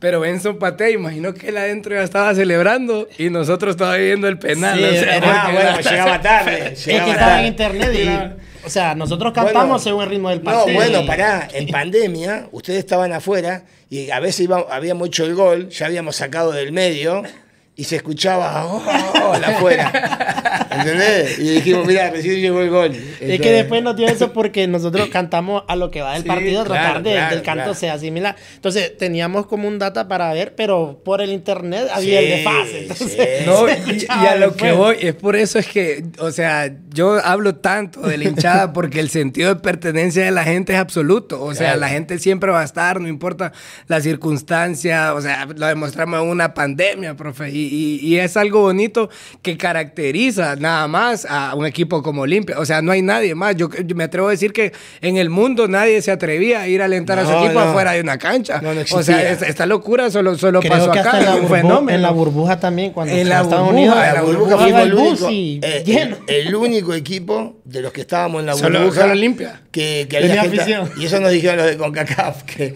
dice lo único que trajeron gente a, la, a la llegada fue ese fue el partido contra con el, el Montreal Impact Sí. eh, el día que Creo clasificamos que el club subió un video y, y iba, iba el bus. Sí, sí, Y la gente rodeada en el bus. ya habían ido ya habían ido al entrenamiento del día anterior Ah, nosotros vamos a entrenar al estadio y ya estaba la gente, pero el día del partido ya estaban con bengalas, todo. Fue el único, nadie llevó gente. Y bueno, no, no, no, tuvo... No, la verdad que sí, son Sí. demostración increíble. ¿no? Y antes de eso recuerdo que eh, hubo una despedida bonita acá, antes de ir a jugar a Montreal. Oh, en el- fue en el aeropuerto. partidazo, Sí, sí. Que ahí sa- sa- me saqué una foto que Sí, histórica, me la firmó y La y, sí, fue el par- la, la gente, o O sea, ahí me contuviste para que no me mataran, porque te rodeaba la gente y me Y fue en, el, en llevando. la entrada del Toncontín. me sí, fue, o ahí. sea, la- la- las muestras de, de O pasión. fue de después la- que le ganamos al Seattle, no me acuerdo. No, no, fue antes de, de- de irnos a... No, pero cuando volvimos nos Ah, estaban sí, sí, esperando. claro, claro ah, que- yo salí Pero a ahí, hablar a, la- sí. a ustedes. Ah, sí, sí, Pero claro. hubo una vez que también nos fueron a esperar que habíamos ganado, creo que fue con Montreal Impact. O cuando, Sí, cuando, No. cuando, vol- cuando sí, volvimos. volvimos. Cuando vol- volvieron, sí. creo que sí, que fue ahí. La no, ahí, ya arrancaba la pandemia. ¿no? Ya Sí, arrancaba la ya- pandemia. sí, igual no sabíamos. Ahí, Pero ahí, ahí- nos, estábamos hemos, ahí nos también. hemos contagiado 50 mil ese día. sí, son pa- pa- para qué muestra de, de- de- de amor incondicional de la gente y eso es lo que nos hace únicos, lo que nos hace grandes también.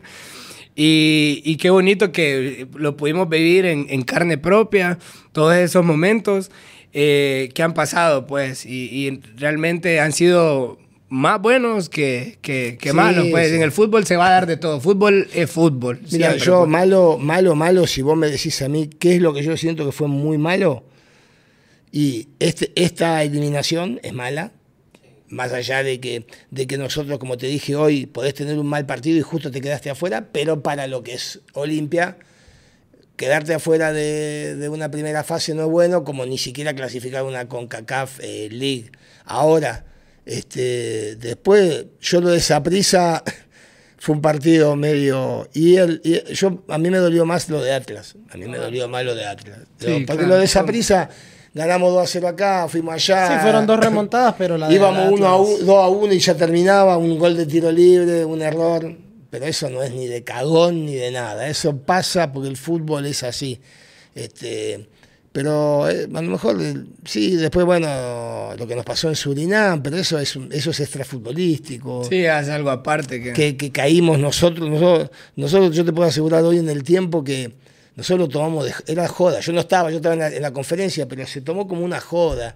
Era como algo cómico sin saber lo que estaba No, pasando. y, y que venían también de ese partido en Surinam, lo que había pasado, que se quedó el bus, que No, el y lugar- también- el lugar peligroso. El- sí. O sea, ahí llovieron las críticas, todo el mundo habló, pero también, o sea, nadie habló del organizador principal que inscribiera a un jugador del 60. Sí, el, el ente que tiene que regular no cumplió la función de decir, O sea, puedes alinear a no, es voy a fácil, mirar vamos a echar la culpa a, a Olimpia. Yo voy y- a mirar la lista y digo, ¿quién es el 60 y pico? Digo, no lo tenía yo.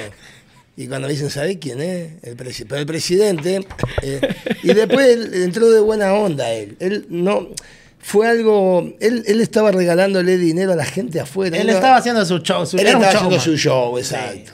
Y entró ahí y, y quería saludar y agradecer que lo habíamos respetado nada más. Y entró con tres o cuatro de estos, viste, medio, viste, todos musculosos, llenos de oro. Y abrieron la- y empezaron, viste, como. Y hasta si vos mirás los chicos se están riendo, fue Sí. hasta. Pero bueno, después lamentablemente nos comimos la esa. La sanción. Sí, y todo la eso. prensa siempre va a ir, o sea, entre- con mucho respeto al otro equipo, No, pero y- el, el- de mayor nombre es Olimpia No, y, y la gente va a querer matar. No, a- igual, a- si a- vos decís, pues. lógico, si vos le vas a buscar el fundamento está mal, lo que pasó estuvo mal. Eh, sinceramente no fue hecho premeditado ni, ni de mala intención, pero está mal. Ahora, después vos escuchás mucha gente que hablar, que parece que son los moralistas número uno del mundo y Y yo, más de uno, sé que tienen un muerto dentro del placar. Entonces, todos cometemos equivocaciones. Lo importante es no volver a cometerlo. ¿no? Y lo más gracioso que sería el soborno más tonto, porque ¿quién te va a pagar porque te Sea- duele? no fue ni que perdí. No, pero además él, él entró y dijo, les quiero hacer un regalo para que le lleven un perfume a su familiar. Y, y sacó ahí de una cosa. Y después en la calle siguió regalando dinero a la gente. Sí, es que- Robin Hood. Bueno, de, de ahí la gente comenzó a averiguar más y parecía que él Ey. suele hacer esas cosas. Iba en ahí. helicóptero y Sí, tiraba, dinero. billetes. Y acá empezó a regalar a la gente afuera, 100, 200, le regalaba. la gente se juntaba a agarrar. No, la verdad que lo que vivimos el viaje Sí, fue bravo. sí. Y después teníamos que volver, nos habíamos, nos habíamos quedado en medio de la selva, eh, de oscura, dijimos acá, Sin seguridad, pasar algo, sí. sí. sin seguridad tuvimos dos horas. Y él es el que nos manda un bus nuevo después de dos horas. Entonces, cuando quiso entrar al vestuario, le permitimos porque él había Sí, estado servicial. había apoyado en, en- en- No nos imaginamos nunca que iba a arrancar con esta locura. Sí, y sabemos que la trayectoria de- del profe, ya que ¿cuántos años, profe, en Honduras? Y este es el que sería, en mayo terminaría el quinto año, El quinto año. con un impas de dos o tres meses que estuve en Argentina. Sí, y bueno, sabemos que ha dirigido muchos equipos, jugó en muchos equipos importantes, incluso hasta en Italia, Argentina. Jugó sabemos mundiales. que, y también cada quien, cada quien eh, nace con, con su equipo, así como nosotros lo hicimos. Pero ya hoy por hoy, ya en la actualidad, después de, de cinco años, después de, de ganar tanto con el equipo, después de, de lograr lo, lo soñado, porque imagino que fue lo, lo, que, lo que se esperaron, y ya con el cariño de la gente, para el profe, que, o sea, que, que, que es hoy Olimpia para su No, vida. Y es como te dije hoy, es, primero es uno de los dos, tres lugares en los que he sentido el afecto mucho más fuerte y en los cuales me he encariñado. Y, y- y yo, te lo, yo te lo contesto con algo que te dije hoy. ¿Qué hace una persona cinco años en un lugar sin su familia? Si no estuviera feliz, no estuviera, no quisiera tanto al club y a su gente. ¿Cómo haces para estar lejos de tu familia sin verlos? Ahora vinieron a verme ocho días y se fueron y recién vienen en, los veo en diciembre. Solamente porque estoy bien y estoy, me siento querido y quiero el lugar donde estoy. Y aprendí a querer al club, empecé a, a la ciudad, al ambiente. Es como que ya es algo parte de mí. Después, bueno, lógico que no me voy a quedar eterno porque Sí, tengo claro. una vida, tengo... En algún momento la familia me va a decir, bueno, ¿qué vamos a hacer? Vamos a, a seguir separados, pero bueno, mientras tanto, que la patrona aguanta y, y banca, ¿no? Y ella está más feliz que yo, porque ella me ve feliz a mí, cuando vienen acá se van a su al mar, acá a la Creo que hay que agradecerle le gusta, nosotros también eso porque Sí, no. creo que sin ese apoyo sería más difícil. Pero ella me ve feliz a mí. Lo Sí, que pasa es que cuando vos estás en Argentina, cuando yo dirigía equipos como Gimnasia, Argentino Junior, Tigre, es más, viste, es remar y remar porque es, cada partido es, son finales por los puntos. En cambio, vos acá tenés la sensación, yo creo que perdimos 18 partidos en toda la historia acá. Es decir, hemos ganado mucho. Entonces, este, esto es un paraíso, como te decía hoy, agua mineral. Entonces mi, mi esposa me ve feliz y, y me sigue bancando.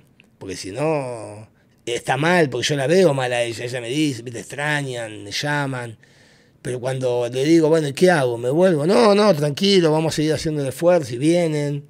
Así que estamos, estamos felices, por eso, por eso estamos acá. Hoy puede decir que eh, Troglio es un hincha más del equipo. Sí, claramente. Claro, Yo- en cualquier lugar puede decir Yo- con, con toda seguridad. No, yo soy de Olimpia No, también. ni hablar. Yo no, a ver, lógico que no es igual que ustedes. Ustedes son desde chiquito, maman la familia, maman todo. Yo llevo cinco años y yo soy el responsable número uno de que ustedes sean felices o se amarguen. Soy el responsable número uno.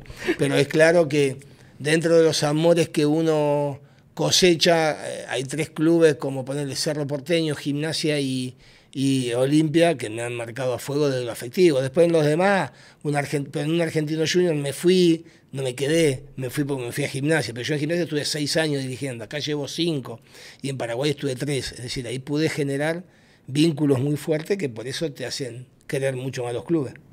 Sí, es una, bueno, hablando de, de- de gimnasia, es como una fiebre por el profe porque me, me da risa que yo miraba comentarios en redes sociales y miraba que la gente de allá miraba los partidos de Olimpia. Sí, ¿no? O sea, sí, Troglio- sí. Troglio es bien querido. Ah, bueno, y ahí mismo, que yo, yo primero jugué ocho años y fui y peleé campeonatos como jugador. Y como técnico peleé tres títulos como a la par de Boca River. Ascendimos cuando nadie quería ir, técnicos de primera no querían ir, yo fui a gimnasia y ascendimos y al año siguiente peleamos el campeonato con River, salimos subcampeones. Eh, yo generé un vínculo muy fuerte como el que generé acá, pero igualmente tengo los que no te quieren también, ¿me entendés? Como en todos lados. No es que pasa acá nada más que hay algunos que no te quieren. No, no te quieren porque a lo mejor no le gusta como sos, no le gusta cómo juega tu equipo, les gustaría que el equipo juegue de otra manera.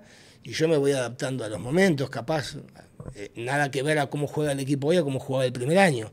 El primer año era un equipo más directo, hoy, hoy es más elaborado. Pero bueno, en todos lados siempre vas a tener, no vas a, poner contento al 100%. Sí, van a haber críticas siempre. Que siempre, siempre.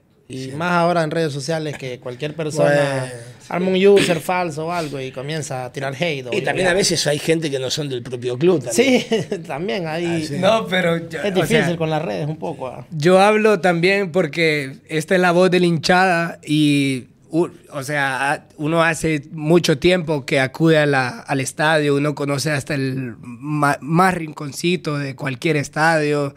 Y hablando de casa, yo sé que hay muchos olimpistas también que quizá no tienen, no tienen eh, el acceso a una red social, no tienen el acceso de publicar algo, pero son los que siempre están ahí. Ese está ahí, si Olimpia va mal, si Olimpia, o sea, la barra siempre va a estar, eso es indiscutible.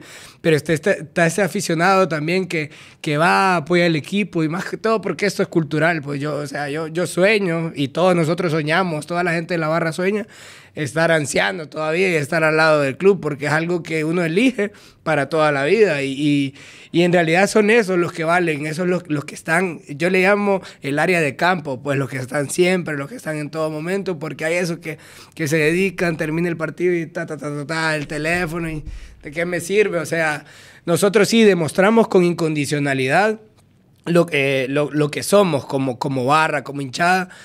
Pero también, eh, sí, la, la, crítica puede estar y la exigencia, pero, o sea, hacerlo con un canto, o sea, hacerlo, eh, pasó esto, no, no nos gustó esto, pero, pero igual... que la crítica no está mal, la crítica para que ganes, la crítica para que mejores, eso no está mal. Hay críticas a veces muy que lastiman, en cambio la crítica de vamos a poner, vamos a poner a cantar, poner huevo que tenemos que ganar. Y sí, pongan No, y siempre va a estar, digamos, en el caso de nosotros, eh, si el equipo gana 2 a 1, ya, ya empezamos a meterle ese canto, a presionar, a presionar. Pero no, no, es, no en realidad no es por, por joder o por, putear al, No, sino que nosotros siempre queremos que el equipo gane. Y cuando el equipo, o sea, termina el partido y pierde, eh, las cosas que hice por vos no las hice por nadie. O sea, siempre vamos a estar y cuestiones así. Porque en realidad eh, eso, eso es lo que, lo que nos caracteriza a nosotros. Siempre vamos a estar ahí. Sí, vale, su, su crítica, o sea, si un día eh, yo lo veo, profe, y vi algo mal, o sea, se lo puedo decir, pues, pero no voy a hacerlo, o sea, que para, para generar protagonismo en una red social, o sea, no me importa, pues, o sea, igual a, lo que hablo, la, la, gente de campo, la gente que siempre está, la gente que merece criticar, la gente que, que siente al club de verdad, que lo acompaña siempre, no, no el que llega a su casa o está pendiente de, de, del error o cuestiones así, porque... y hay maneras y maneras de decir la misma cosa, vos, ponés, vos venís y decís, profe, ¿por qué no puso a tal, que es bueno? ahora vos lees, viejo de mierda, ¿por qué no pusiste a tal? Yo te bloqueo. ¿Por qué viejo de mierda? Soy viejo, pero no de mierda. De Toda la cara, insulto. No, no, digo, el insulto. Yo, yo, hay mucha gente, yo en un momento ya ahora el Twitter mucho no, ya desde que lo, me, lo, me lo hackearon, ya casi no le doy más importancia, no lo recuperé nunca. Pero en un momento, yo al que yo he bloqueado lo bloqueaba porque capaz que me había insultado. Es decir, o a mí o a un jugador. A mí que me digan, viejo de mierda, viejo de puta, esto, y me, y me ponen algo abajo, te bloqueo. Ahora, si vos me pones, eh, profe, fíjese la próxima que juegue tal, bueno, es una idea. No, claro, y de la gente siempre va a salir, digamos, eh, de parte de nuestra barra un canto de jugadores, jugadores, yo les pido por favor que se den la camiseta, como lo hace la Ultrafiel. O de poner huevos y exigencias porque queremos que gane el equipo, pero, O sea, somos más de campo, pues somos más de grada. Regularmente- Somos, somos esos que estamos siempre en El todo que, momento. el que está con el club en todos lados y todo, o sea, termina y vaya, empatamos ahorita, perdemos, nos vamos al de regreso y todo, lo que estamos pensando en a dónde vamos ahora, a dónde Sí, toca el siguiente sí. viaje. No al celular y, ah, y viejo así ¿Vos como ¿Sabés está, dónde me di cuenta yo una vamos vez? a- No, no con, con Olimpia, pero sí, porque no, Olimpia nunca llegó a esa, a esa situación. No me olvido nunca, hay un equipo en Argentina en primera que se llamaba, ahora ya no está más, pero se llamaba Nueva Chicago. Y desciende. Y la gente, los de la hinchada, el grupo de la hinchada entró a la cancha y quería la camiseta. Es decir, no, no es que estaban... enojados o, Habían, o a ver, habías descendido, pero porque para ellos, para el hincha, el club es lo mismo, en la A, en la B, en la C o en la D. Es siempre es tu club. Vos sos hincha del club. Entonces, lógico que querés que siempre Sí, que campeón. Pero vos, para vos el amor es, aunque esté en la B, en la C o en la D. Es que yo creo que un equipo, y me atrevo a decirlo, yo sé que en el fútbol puede pasar todo, pero un equipo como el nuestro nunca va a estar entre el último y el penúltimo. O sea, jamás el No, equipo. no, o sea, lógico, no, nunca, nunca. No, pues. tendrías que O sea, si llega a pasar eso, yo sé que la gente ahí sí se va a enojar. Estamos de último. Es que ahí ahí, hasta yo, yo, yo tengo le, que ir a yo buscar le un avión privado e irme. Yo le, yo le digo a cualquier lateral, porque a mí me gusta el fútbol, me, me gusta jugar de, de- de defensa, de lateral. Sí. Quítate la camisa que Claro, yo me la claro. pongo, yo la defiendo ahí, No, sí. no, pero, es o sea, claro. Bueno, es claro. a ver, River Plate descendió, ¿eh? Independiente descendió. Olimpia nunca descendió. duros ahí. Olimpia nunca Claramente descendió. no. Y, y- y- y la perspectiva dice que nunca va a pasar. Pero siempre hay que estar. Por eso hay que darle valor al campeonato doméstico. Sí. Porque el campeonato el doméstico habla. es el que te da. de- No, y ese es importante. Vos no, no podés relajarte en el campeonato doméstico. Profe, y partido a partido, así, yo sé que usted lo vive desde el banquillo, nosotros desde la grada, pero ¿cómo, cómo ve Troglio? O sea, cuando eh, la, la barra no para de cantar, ¿qué, qué significa para Troglio tenernos ahí partido a partido cantando Bueno, eso, siempre? eso es el comentario que, que hacemos, por ejemplo, a veces cuando te sentan la. Gust- Gustavo Reyes me dice, no paran de cantar. Y es verdad, no paran de cantar.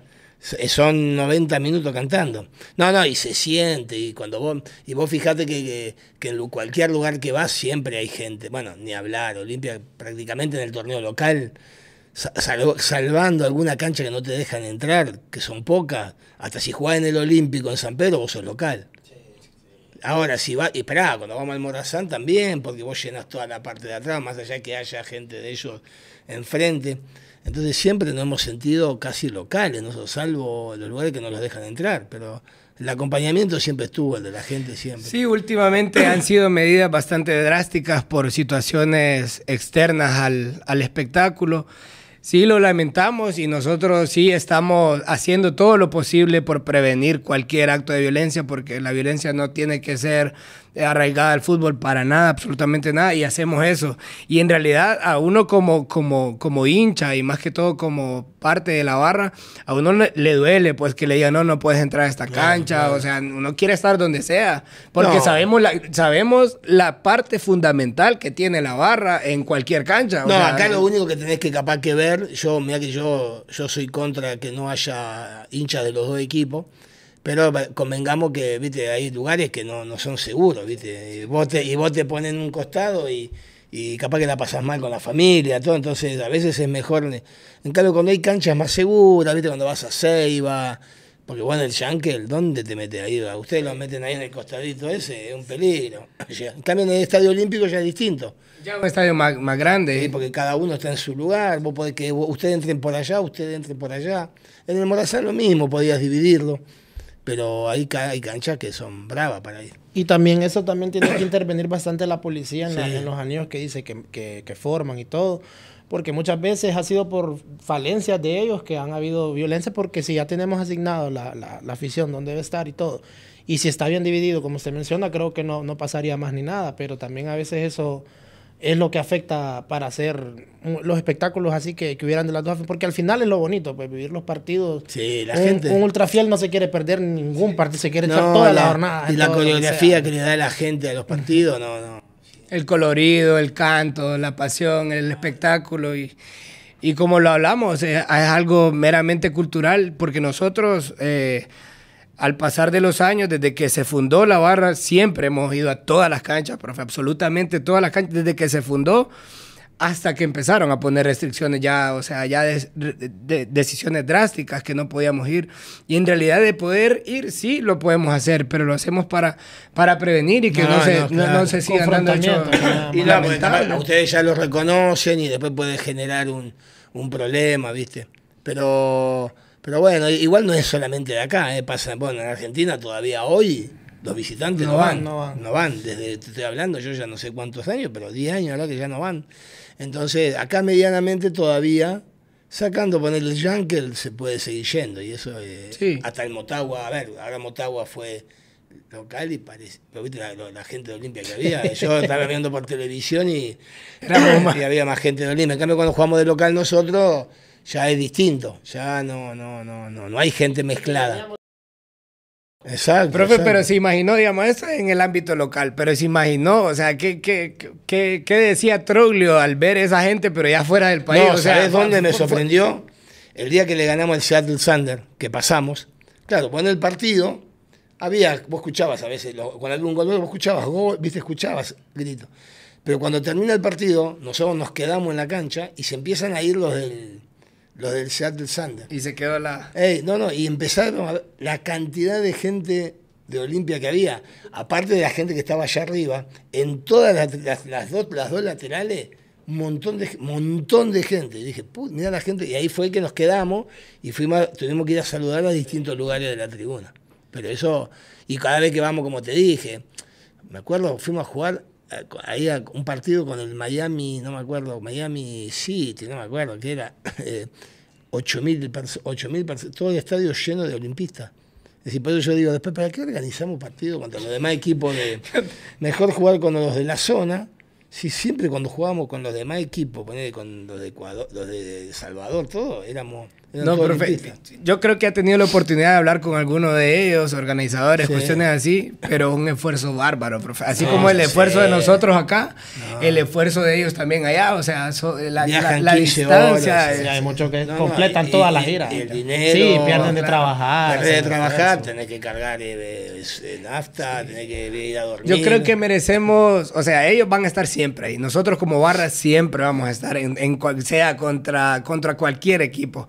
Pero creo que, o sea, es de llevarles un espectáculo más bonito, Sí, porque sí. te jugás un partido contra el Aila hoy y el domingo No, también. bueno, pero eso- O cuestiones eso- así. eso Sí, un espectáculo más, o sea, más bonito. Al final ellos siempre van a estar ahí, siempre, siempre. Igual, igual eso no lo, eso es un tema, mira, los clubes necesitan, yo siempre digo, los clubes necesitan recaudar, tienen que tener ingresos de algún lado. Claro. Ahora, los que organizan los partidos, ellos mismos están equivocados en hacer tres partidos seguidos, miércoles, viernes, domingo contra las Águilas. Y en canchas que, que ni siquiera son cómodas para ir a ver, algunos no tienen ni siquiera tribuna. Y vos decís, ¿para qué? Te va gente, te van 2.000, 3.000 personas y las tenés todas paradas así. Pero bueno, eso porque tampoco piensan, ellos quieren ganar dinero. Creo que un partido donde, donde jugó Olimpia en, en un estadio iba a jugar la selección de Honduras también. No jugó porque Ahí el, está. el estadio estaba malo. Exactamente. Y no, dijeron, no, se, Ese. va, se va a lesionar un Ahí jugamos ¿no? nosotros. Sí, y Olimpia había jugado ahí. No jugamos ahí, fue un desastre. Pero Quizás, como dice Luis, sería mejor que Olimpia se encargue de la organización, que como dice usted, con los equipos del área o algo. Igual la gente va a ir porque quiere ver Olimpia. Yo para mí vos tenés que hacer un partido nada más. Va que- No sé, vamos a jugar, ponerle a Houston. Contra, no te digo el Houston Dynamo, ¿viste? El de primera, Sí, ya, ¿no? ya. Con el- un equipo de la segunda división de Houston o de la zona de Houston. Entonces vos decís, "Mm, nosotros verdaderamente a mí no me sirven esos partidos jugarlo con equipos muy... Yo prefiero que lo- entrenar y jugar esos partidos contra equipos más fáciles, como para que los jugadores se muevan, la gente venga, un espectáculo.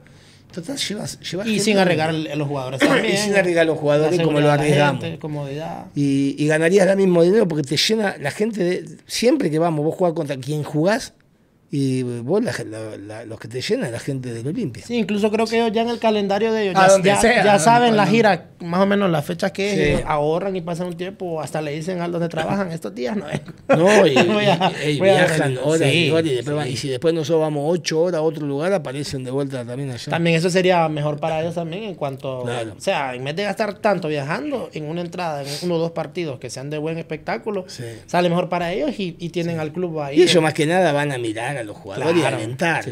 Es el gustito de, de ver la Sí. camiseta y de alentar. quieren también aprovechar a hablar con usted, decirle palabras, sacarse la foto, mucha gente con los jugadores, llevar a, a lo- a los niños, porque también cuando ya hay niños que como ya no viven aquí ni nada, le inculcan desde pequeño el amor y es la oportunidad que, que tienen de llevar a sus niños a ver Olimpia ya, pues, y convivir con, con, con el cuerpo técnico y los jugadores, entonces...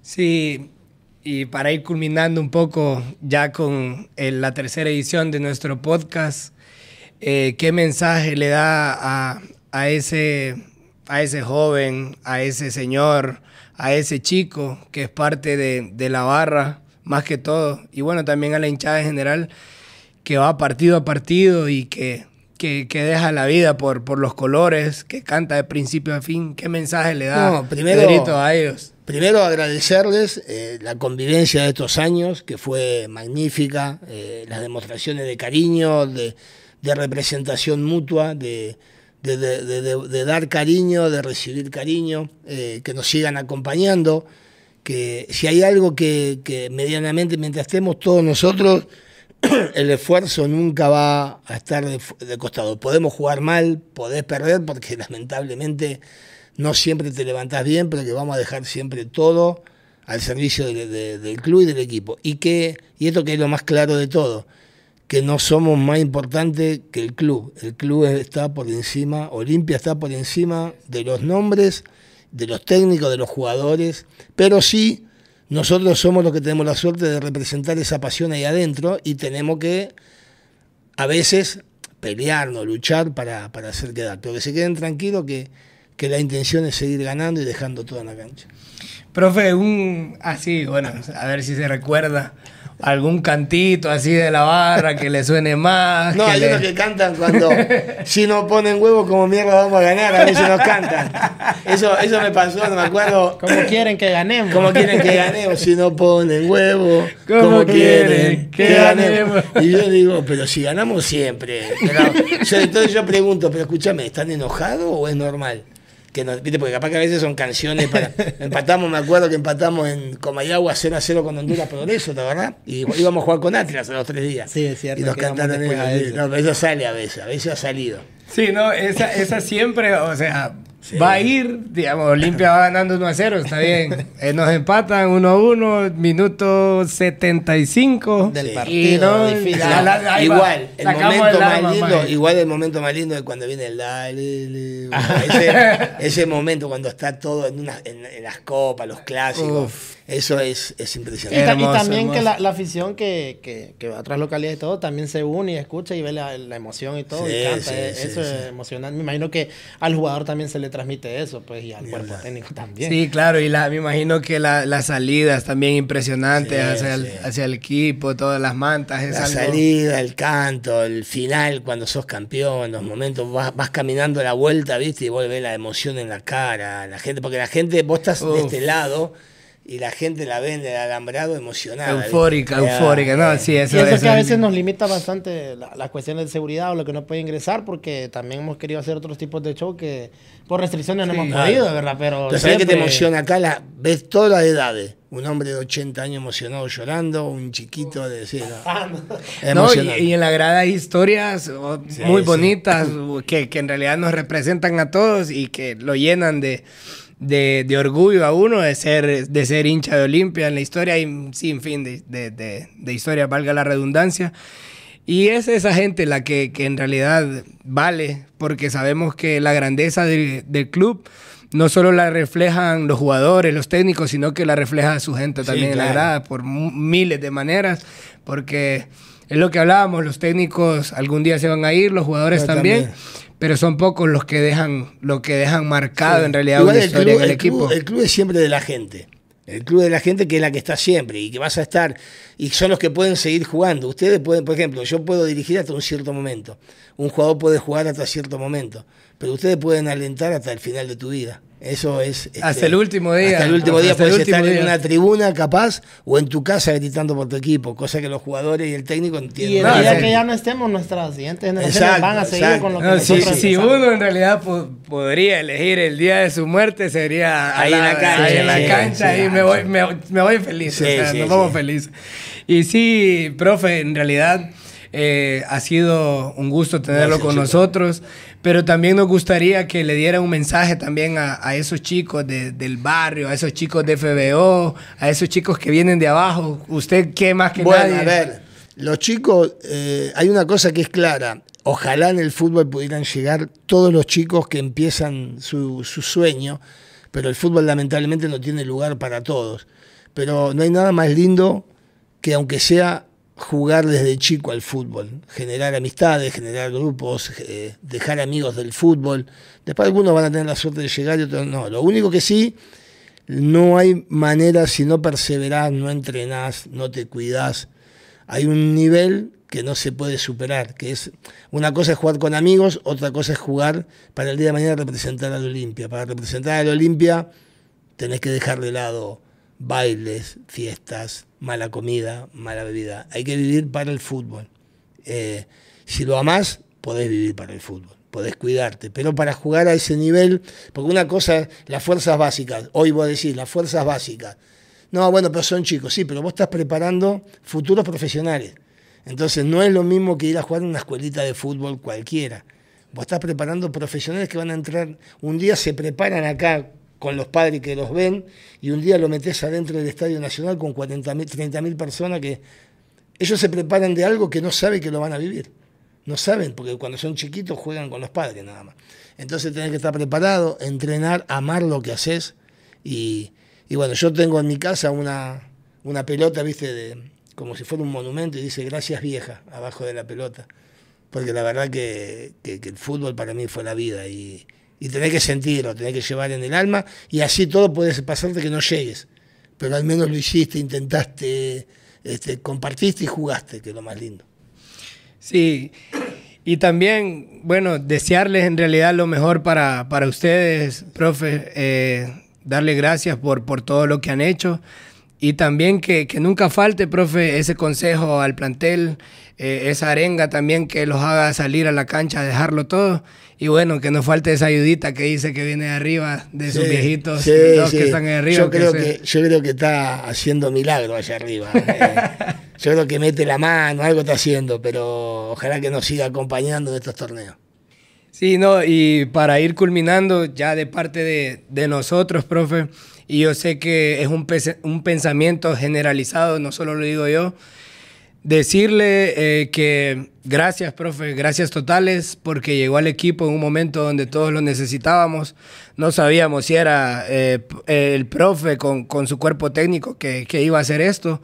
Al final la historia así lo, así lo dice, así, así, lo, así se escribe. Y gracias totales, porque realmente eh, muchos no habíamos vivido un momento tan difícil como el que vivimos. Y, y en lo personal y en el nombre de toda la hinchada, créanme que no importa eh, lo que, no sé qué va a deparar el futuro de, de, de Troglio y su cuerpo técnico, no sabemos, no sabemos cuántos años van a estar Olimpia, no sabemos si van a seguir, pero algo que sí sabemos es que en la historia siempre se van a mencionar, siempre van a estar en la historia y de parte de nosotros, eh, espérense eso porque llegaron un momento no tan fácil, no fue un campeonato, no fueron dos, no fueron tres, eh, fueron varios campeonatos que estuvimos sin, sin ganarlo y, y, ya después los campeonatos que, que estuvimos sin ganarlo los doblaron y los ganaron, ganamos una copa internacional y entonces eso en realidad vale mucho para nosotros y así como el olimpista y el hincha de Olimpia es exigente, también es agradecido. Yo creo que las gracias van a ser infinitas para nosotros.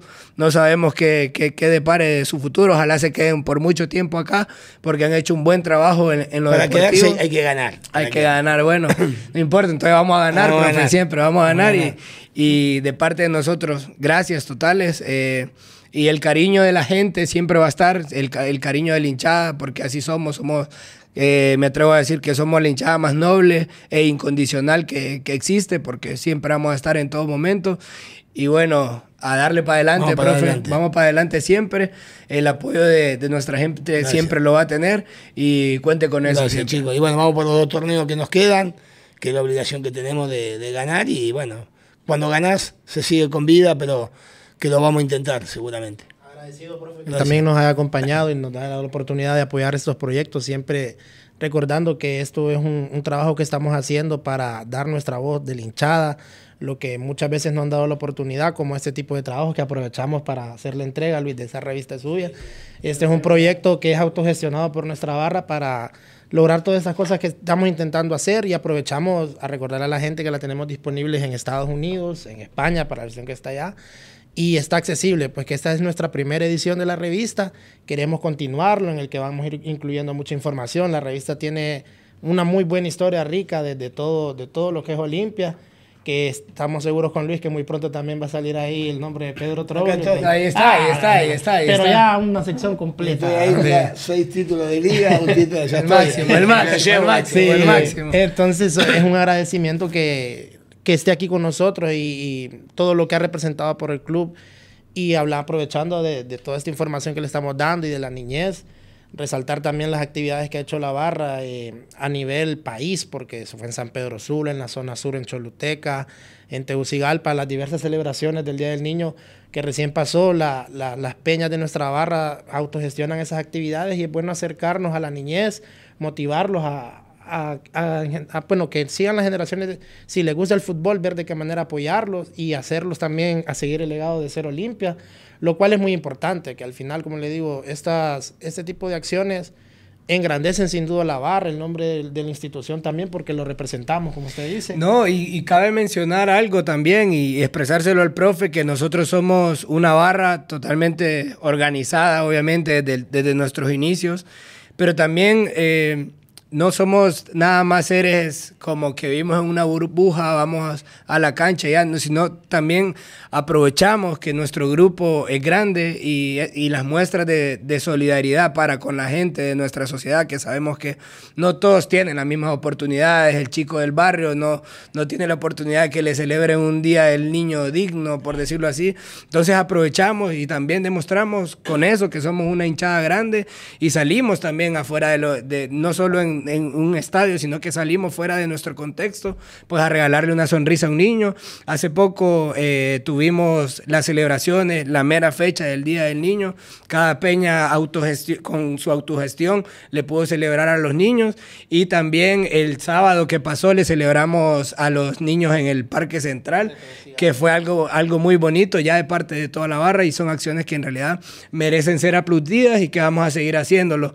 Eh, unas palabras de despedida, profe, para, para culminar nuestro podcast. No, gracias a ustedes, muy lindo, la pasé bárbaro. Saludo a toda la gente que nos está mirando y, y bueno, a seguir dándole con todo por el torneo local y seguir dándole alegría a la gente que no tiene que faltar, así que vamos a meterle con todo. Creo que nos quedamos con muchos temas todavía, pero Solo- la edición nos va a tener que volver a Sí, visitar. sí, vamos, vamos volver. Solo con la presencia del profe aquí, invitarlos a que se suscriban a nuestro canal de YouTube, eh, porque las siguientes ediciones van a ser eh, totalmente transmitidas por ahí. Y que, bueno, eh, que solo le den el clip a suscribirse y que, que le demos. Y también para, para seguir avanzando y culminando con el podcast, eh, sí hay que mencionar algo. Sabemos que el podcast eh, es la voz de la hinchada y las cuestiones positivas siempre se tienen que transmitir, pero también esta voz que sirva en defensa de todos los que acudimos a un estadio frecuentemente, eh, bueno, casi siempre. Eh, de lo que pasó hace poco una jornada en Choluteca, eh, lamentamos en realidad que un espectáculo deportivo se, se tenga que manchar de, de algo negativo cuando no había necesidad. Sí le pe- eh, pedimos que, que- que este, este tipo de cuestiones y al ente que, que tenga que regular la seguridad, que sea para darle seguridad al, aficionado, que sea para darle seguridad al civil, que sea para darle seguridad al equipo y no lo contrario, que, no con, acciones que en realidad desmeritan eh, la, institución, eh, reprimir lo que es a un aficionado que llega a una cancha con la única intención de ver a su equipo. Y para esto también, eh, como pasaron este tipo de situaciones, le pedimos a las autoridades competentes que... que nos reunamos, así como lo hacíamos antes, eh, que lo hacíamos periódicamente, que lo, que lo hagamos porque es mejor organización. Los partidos salen muy bien, hablando entre las dos partes. Sabemos que los trabajos de prevención de violencia de la barra han sido muchos y han dado frutos, pero no podemos votar un trabajo que hemos hecho hasta muchas veces en conjunto por situaciones y, y dinámicas lamentables que no tienen que pasar en ningún recinto deportivo del país. El fútbol es fiesta, es cultura, es alegría, es carnaval y llamamos a todas las autoridades y a todos los entes encargados de, del fútbol hondureño, de dar seguridad, a que demos, a que demos un paso y, y bueno, que sigamos con esas reuniones que hacíamos antes de un partido para organizar mejor.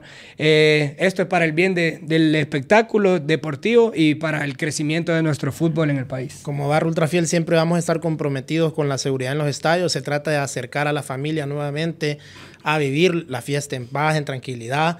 Y si es organizado y está la voluntad en parte nuestra, esperamos también de los entes de seguridad nos apoyen, porque al final lo que queremos es espacios seguros y no a la violencia, vivir el fútbol en alegría, que eso se trata la, el, el deporte, ¿verdad?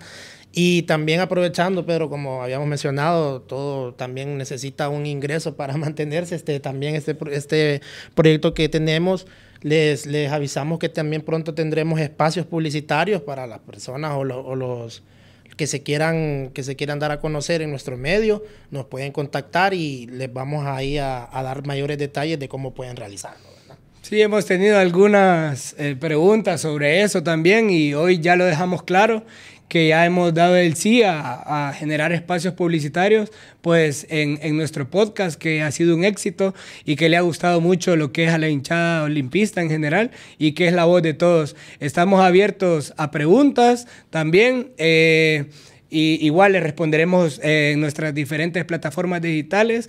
Recuerden darle clic a suscribirse en YouTube porque ahí va a ser lo, los próximos episodios. Y para culminar, este fue la tercera edición eh, del podcast Esto es Olimpia con un invitado súper especial que es el profe muy querido. Gracias, profe. Profe, muchísimas gracias. Gracias por todo. Profe, agradecido. Gracias. Luis, otro, mucho gusto por tercera edición. y vamos por más. Sí. Recuerden, somos la voz de la hinchada, somos la voz de la barra ultrafiel. Esto, Esto es Olimpia. Es.